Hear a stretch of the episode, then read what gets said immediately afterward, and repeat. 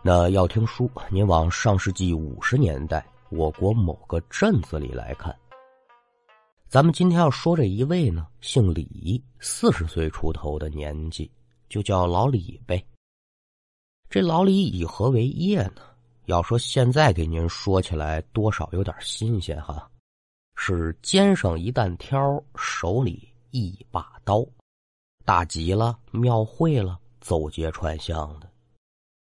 您说这这是个嘛职业呀？剃头匠。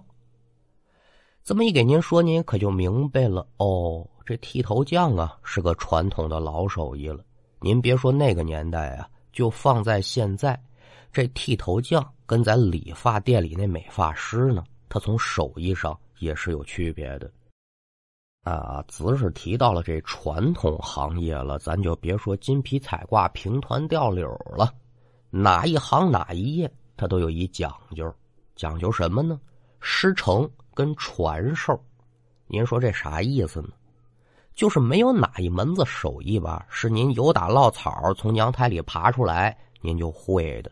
这玩意儿可得有人教啊。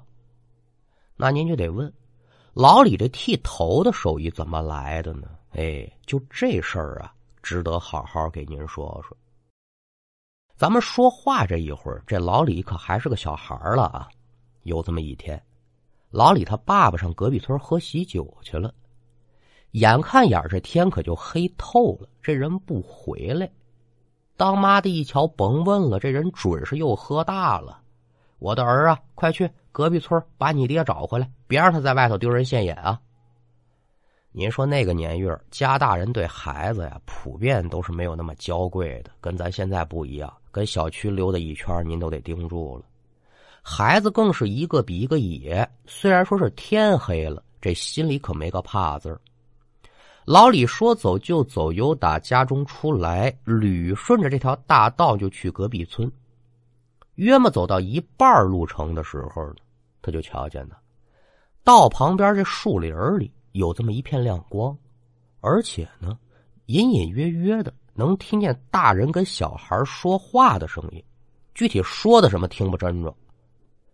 心头好奇心起，冲着这亮光，他可就走过去了。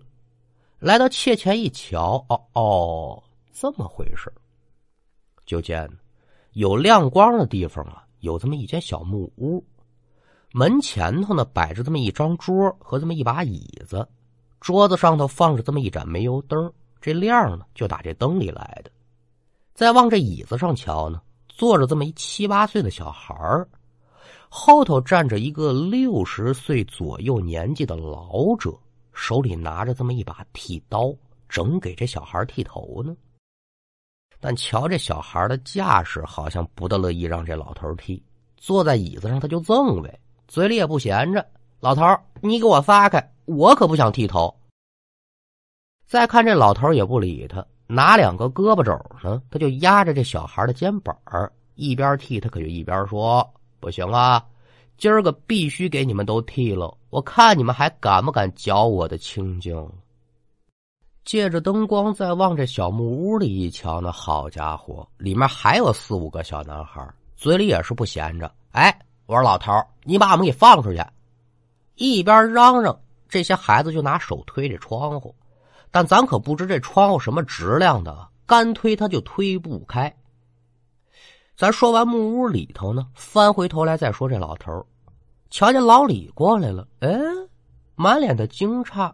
我说小子，你来这干嘛呀？老李倒是也实诚，不会说瞎话啊。我爸爸在隔壁村可能是喝多了，我得找我爸爸去。碰巧走到这儿。听见林内有动静，心内好奇，我特意过来瞧瞧。啪啪啪，就这点事简单一说，小话小的也很圆全。老头一听，一丝海下常人，哈哈哈哈哈！行，看来咱爷俩是有缘分呢。剩下的事咱一会儿再聊吧。先过来帮我把着点这臭小子，你别让他乱动。毕竟说是一小孩儿更何况对方那是爷爷辈儿的。说话你可就得听。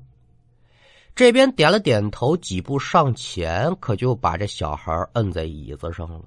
那简短接说吧，过了这么十几分钟，连同木屋里这几个小孩全都在老李的帮助之下呢，挨个让这老头剃了一遍头。哎呦，剃的那叫一干净啊，一根毛都没了。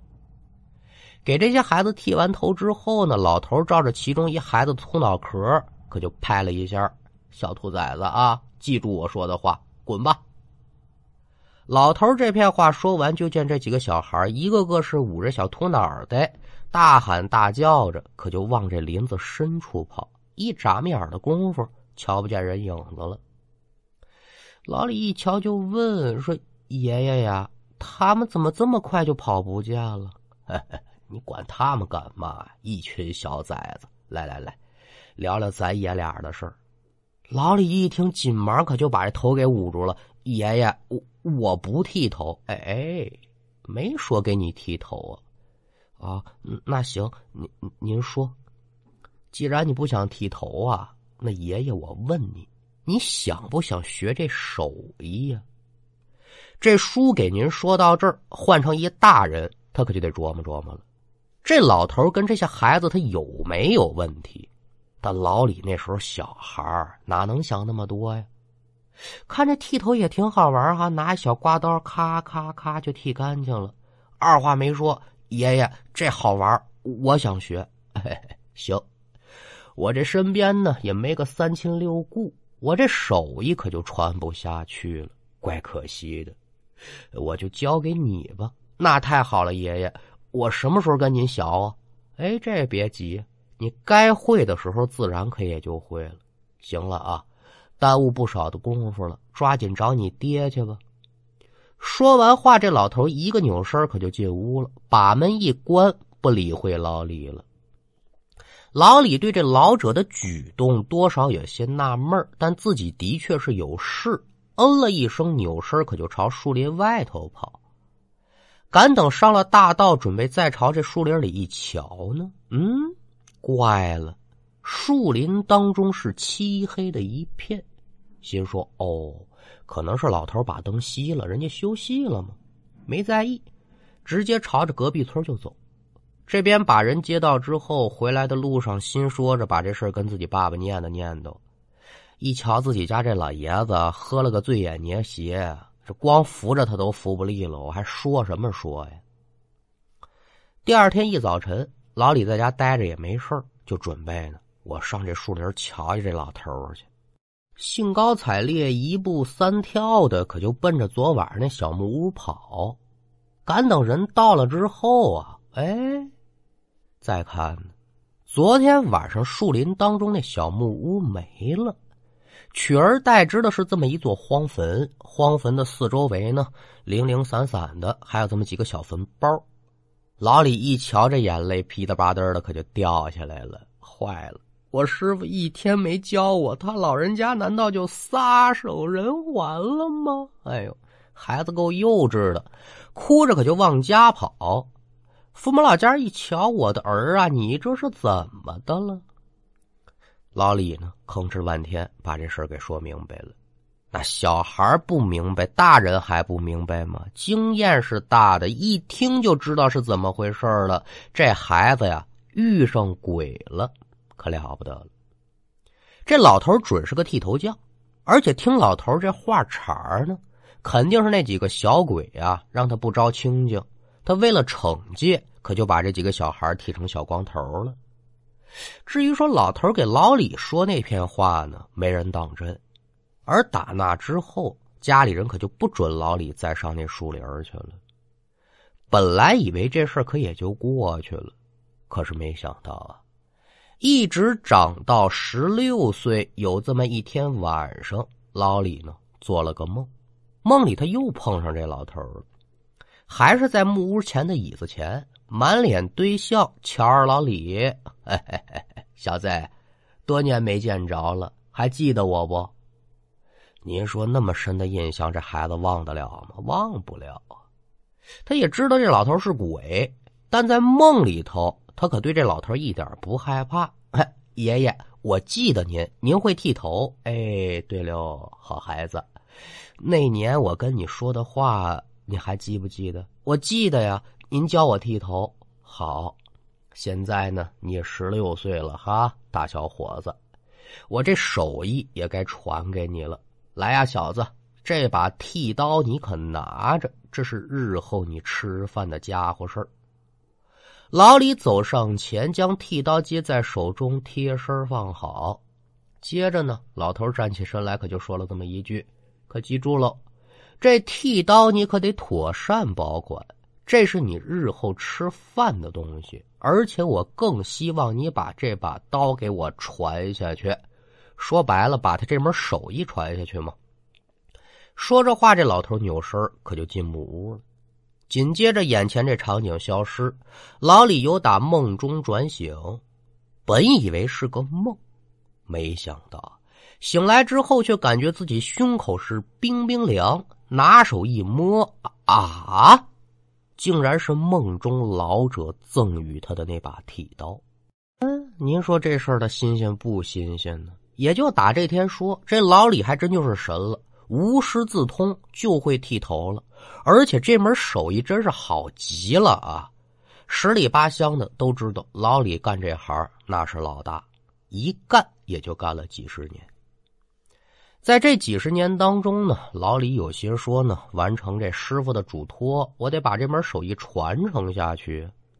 但是您说这徒弟这么好找啊？不好找，不是说嫌赚的少，那就吃不了苦呗。可也说呢，老李人家该着刚着，这门手艺就得以延续。这不头些个日子吗？还真有这么一人找上门来，要跟着老李学这剃头的手艺。按说这是一件高兴的事啊，师门得以香烟接续。不料想呢，就这人一出现，差点没把老李给气死。怎么回事儿？那天傍晚六点多钟。老李收拾完这剃头挑子，就准备往家里走。哎，就这时候，就见有打旁边这胡同里啊走出这么一小伙看年纪二十岁左右，蓬头垢面，破衣啰嗦，看这面貌不是乞丐，那就是逃灾的难民。以为这人就路过，刚开始老李可也没在意。可说这小伙呢，由打胡同出来，径直奔着自己这边就走。老李一瞧，心里明白了个七七八八。哦，这人不是想找我剃头，就是想找我要俩钱儿花花。果不其然，小伙来之了近前，开口就说：“师傅，我听说您这手艺不错，我也想找您剃个头，但可有一劫，我身上没钱。你看你没钱，你还剃头，说的还这么有理。”老李也是个穷苦出身，人家对方这么坦诚，穷人疼个穷人呗啊，没事的。有钱没钱的呢，不打紧，剃个头耽误多大功夫？既然老李要免费给这小伙剃头，那咱恕不要麻烦，没多大功夫，这小伙的头可也就剃得了。剃完头之后，就在老李准备拿着镜子让这小伙看看的时候呢，这小伙摆好手了，不不不不，师傅，那个不不不用照。我相信您的手艺，不过说呢，我白让您剃头，我这心里过意不去。您收小徒吗？老李以为小伙说谢谢，没想到说这么句话。还没等他回话呢，小伙接着说：“反正你也瞧见我这身打扮了，我在本地面呢，没有个三亲六故，我小门手艺，日后啊，我混口饭吃。哎，真够直白。小伙这话说的简单。”这老李心头可就得转悠转悠了。嗯，是说我一直这么多年来呢，都有想收个徒弟的打算，但仅凭着你红口白牙这么一句话，我也不能说收就收啊。怎么着也得有一考察期，一个我得看看你有没有吃这碗饭的能耐；二一个我得考察考察你的人性，就包括学说书也是一样的。说你学多大能耐，这是师傅给的。最重要的得考察你小伙子这人性够不够。呃，既然你想学呀，我可也不拦着你的高兴。但这手艺可不是一天两天能学成的，这个我得先跟你说去。你跟我一段时间行不行？到时候咱再说。这叫师访徒三年，徒访师三年。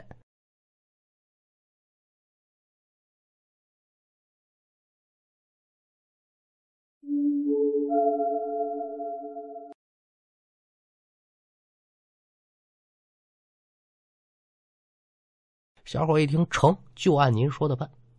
说着话，小伙扭身可就朝刚才出来那胡同就走了。老李瞧着这小伙离去的背影，可也就笑了。你这孩子还真有意思。我这又不是固定摊位，我是流动的。你也不问问平时上哪儿找我去？你这小子叫哪门子手艺啊？嗨，得了吧，没当个正事，可也没往心里去。日后这几天呢，是该出摊出摊他是真没想到啊，未来这三天，甭管说老李在哪儿出摊只要一帮黑这小伙准出来，就站在旁边，眼瞧这老李呢给人剃头，他也不言语。老李这边忙完了，该收摊收摊小伙是扭身就走。你别说想跟他聊几句啊，就这几天下来，这孩子姓字名谁，仙乡何处，老李是一概不知道。你这叫个什么徒弟呢？乖了。那就在这天晚上，老李挑着挑回家，吃罢了晚饭，可就睡下了。睡梦当中，突然被一阵异响吵醒。睁开眼在听呢，这声音呢来自于自己家的外间屋。哎呦，坏了！家里这不是进了贼了吗？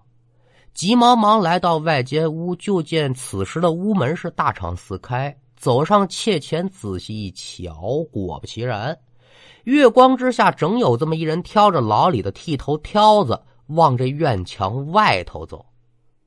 因为他是背影对着老李，也瞧不清楚长什么模样，但眼瞧着家里进贼了，你偷别的还行，你偷我吃饭的家伙事儿，那我还不跟你玩命？口中是断喝一声：“啊，大胆的贼子，与我站住啊！”老李这一声吼，就见这小偷啊，真淡定，脚下是步子不停，依旧是朝着院墙外头走。老李一瞧，好啊，你这是不服我这天老膏药啊！连忙可就往出追，可刚走了这么两步，这人可就直愣愣的站在原地了。怎么呢？就见这小偷啊，来到院墙之后，身子竟然原地飘起来了，紧接着呜，飘飘荡荡落在墙外，不见踪迹。好家伙！这这什么玩意儿？瞧见这一幕，老李可就有点傻了。莫说是普通人，就算是绝顶轻功的高手，他能不能不借助任何的外力，就这么飘出墙外？那不开玩笑了吗？再一回想，老李这心头是猛然咯噔一下，一屁股就坐地上。刚才小偷在院中行走的时候，脚下就一点声音都没有，而且竟然还没影子。这不是家里进了贼了，这是家里进了鬼了。既然说是鬼，老李还敢追吗？吓死他也不敢呢。颤颤巍巍回到房中，这可也就睡不着了，裹在被窝当中苦苦哀号时光，一直到天亮。这事儿要说呢，还真戏剧化。小时候呢，是鬼给老李吃饭的家伙。到了末拉了，鬼呢再把他吃饭的家伙事给偷走了。我虽然给您是这么说啊，但您可得正确理解，说偷他这家伙事儿是偷他这剃头挑子。当年老头给他那剃刀，这么多年来呢，老李是当宝贝一样对待着，每天保养一遍呢，他搁床头。等于说这剃刀，这鬼没拿走。虽说如此，这多年不见这玩意儿了，心里多多少少他也害怕呀。转过天来，一整天呢，老李也不敢出门。他不出门，可架不住有人来找他呀。谁呢？一不是昨天晚上那鬼，二不是上门剃头的，而是上门找这老李算账的。转过天来，天刚蒙蒙亮。老李这院门砰砰砰被人拍了个山响，开门一瞧，呃，老主顾，我说老孙，这大清早的你怎么一茬？再瞧这位叫老孙的呢，是一脸的怒容，怎么了？怎么了？你瞧瞧。说着话，这老孙一把就把头顶这帽子给摘了。这一摘不要紧，老李好悬没笑出来，怎么回事呢？头上这头发是一绺长一绺短，一块秃一块密。哎，我说老孙，这哪个王八蛋给你剃的头啊？怎么剃成这样啊？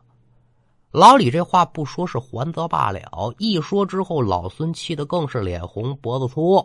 哎，我是姓李的，跟我装蒜是吧？这么多年咱哥们可不错，什么玩笑咱都过。但是你拿我这么找乐可不对啊！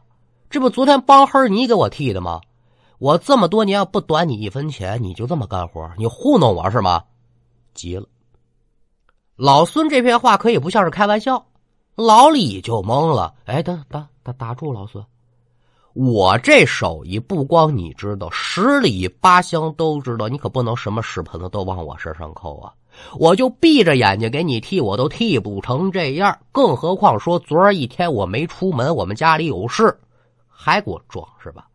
我一眼不瞎，二不近视，是不是你？我还不认得了。你不是不要钱，你不要的纸钱吗？来来来，我这就给你烧。说着话，就见老孙由打随身带着一个口袋里拿出这么一扎纸钱，做事就要烧。老李一瞧，这个还能干吗？哪能让你在我们家门口烧这个呀？余主大不吉呀！两个人争执不下，又来了这么老两位，这也都是老李的主顾啊，不为别的，也是兴师问罪来的。三个人的缘由也都是一模一样，帽子一摘，你说让我出门怎么办？我怎么见人？你不是要烧纸钱吗？行，我们来了。一人手里拿着这么一扎烧子纸，老李一瞧，可就更摸不着头脑了。这这这，怎么回事啊？这书给您说到这儿，那老几位不知道，您列位可都知道。这老李昨儿确确实实没出门，让这鬼给吓着了。可是来这仨人全都说昨晚帮黑老李给剃的头，每个人都拿这么一捆子纸钱儿，这事儿蹊跷了。不是，我说老几位啊，我拿人格担保，你有什么人格？不，您听我说，我老李这剃头匠也干了这么多年了，手艺好不好不用我说，您可也都知道。我对天起誓，我昨儿个没出门，更别说给您老几位剃头了。而且我再跟您说白了吧，就是说现在您让我给您剃，对不起，我还真伺候不了您老几位，一时半刻我真就剃不了啊！这为的嘛呀，老李，我这剃头挑子呀，让鬼给偷了。我说这点话，要是有半句撒谎，我天打五雷轰，不得好死。老李这事发的够狠呐，说话也够真诚。几个人一瞧，这也不像是开玩笑。嗯嗯，是这么多年了，都知道老李的手艺不错，这事儿他不大对劲老李把经历的事情前前后后一说，有咱前文书那些事儿。单说老孙他们这几个人，一个个也都是面面相关。嗯，这这这怎么个情况啊？都说说吧，哥几个。这一说干了，经历的事情都差不多。帮黑的时候啊，走到这镇子的南街口，瞧见老李这摊子呢还没收，就顺道让这老李呢给剃个头。头剃完之后一瞧还真不错，赶等到付钱的时候，这老李说了：“哎，这剃头钱呢我可就不要了，你们拿着钱呢买点烧子纸，改明儿个呀就在路口烧了，算是帮我祭奠一下我一个故去的朋友，怎么样啊，老几位？”那都是多年的老哥们了，老孙他们可也就没多想，顺手帮忙呗，给答应下来了。没想到啊，到了家，家里人一瞧这头，好家伙，你这是让哪大师给您剃的呀？怎么成了这般模样了呢？自己一照镜子，呵，看不得了，火气上涌，但可还是也没想那么多，就觉得是老李趁着天黑糊弄他们。但天太晚了，无计奈何，明儿一早啊找你上门。三个人再一听，哦，你们家也闹鬼，而且你这剃头挑子还被给偷走了，几人就怀疑这所谓的老李是不是这鬼变的，所以当下决定今儿晚上再上南街口一探究竟。书要简言，傍晚六点多钟，老李一行四人可就来到了南街口，躲在暗处仔细观瞧。果不其然，在街面之上，有这么一个无论从身高、戳个、模样都跟老李一模一样的人，整在那一哥二哥的给人剃头呢。那您说这个时候要老李一个人的话，多少有点害怕。但现在四个人，而且各个人手里可都拿着驱鬼的神器，什么呢？老李啊，手里捏了这么一把剃头刀；二一个呢。这些人手里各拿了一个浸透公鸡血的绳子。那为啥说这剃头刀能驱鬼呢？原因有二啊。其一呢，民间传说人身上呢有这么三把火，头顶双肩各一把，可以驱邪避煞。剃头刀呢，十了年剃的头不计其数，所以说这把刀上多多少少沾染了人身上的火气。其二呢，就是这剃头刀吧。您别看它不大点啊，这玩意儿可真是名副其实的利器呀！真得说是杀人不见血光好，那玩意儿快极了。为什么说在封建社会给这皇帝剃头，必须把这剃头匠扒一溜光，手里就让你拿这么一把剃刀，三五十个人盯着你给皇帝老佛爷剃头？为什么呢？怕你行凶啊！子儿说是利器，就有驱邪避煞之功效。浸透公鸡血的绳子呢？之前咱在引魂鸡的那节目里面呢也说过，公鸡是司阳神物啊，它这血自然就是至阳之物了。民间也传说，把这绳子呢浸透了鸡血，抓鬼啊，他就跑不了。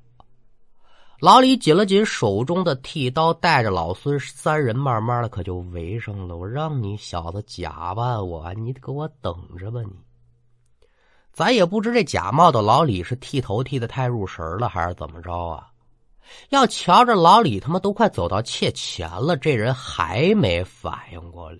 一瞧时机来了，老李是一摆过手，老孙三人动作整齐划一。干净利索，麻利快，直接拿这红绳可就把这假老李给围起来。你小子在这儿吧？你绳这么一围，这假老李反应过来了，这也把坐在椅子上剃头的客人吓一跳。周围的路人也纷纷围过来。哎呦，这这怎么一茬？老李现在可谓说是怒火中烧，用剃刀指着这假老李，怒斥道：“你是哪里来的孤魂野鬼？居然敢冒充我呀！”再瞧这假老李，一瞧真的来了，面露惊惧之色，可也就恢复了本来的面目。老李一瞧，先是一愣，紧接着就挫碎了口中牙：“你这个小畜生啊！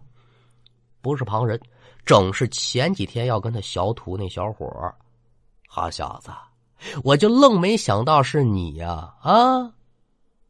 一瞧老李发火了，小伙有心想逃，但被这绳子围着，他跑也跑不了。没办法，只得把缘由和盘托出。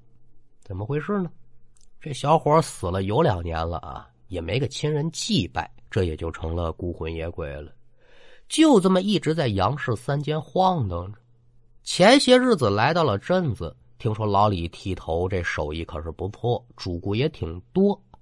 这心里可就打起了算盘，寻思着看看老李是怎么剃的头啊！敢等我学会了，我把他的剃头挑子给偷走，我变成他那模样，趁着帮黑给人理理发，弄点冥币花花，这事儿不挺好吗？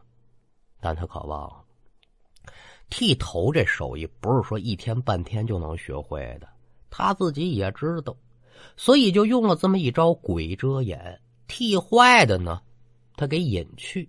但这鬼遮眼这玩意儿，它可不是长久的法子，早晚人家本家能发现，所以这也是他幻化成老李的原因。听完小伙这番话，老李缓了半天，这才说：“我给你剃头，我是可怜你，我心甘情愿的。你偷我剃头挑子，我只当说你是挣钱心切。”你变成我这模样挣钱，我也可以不追究你。但是啊，你不能用这个东西污了我的名声啊！我剃了几十年的头了，可没人说三道四的呀。说到此一节，这老李也是怒从心头起，恶向胆边生，拿起了手中的剃刀，照着小伙这脖子就划过去了。一声惨叫之后，一切是尘归尘来，土归土，这事儿可也就解决了。至于之后的事儿，咱就用不着大书特书了。剃头挑子拿回家，老孙三个人的头发呢，老李给一番修整，可也又恢复如常。日子告诉怎么过还怎么过。老李这头是该怎么剃头怎么剃头。日后说呀，能不能找到一个心仪的徒弟传承他这门手艺，那也就未可知了。那书说至此，咱们今天这一段故事也就告一段落。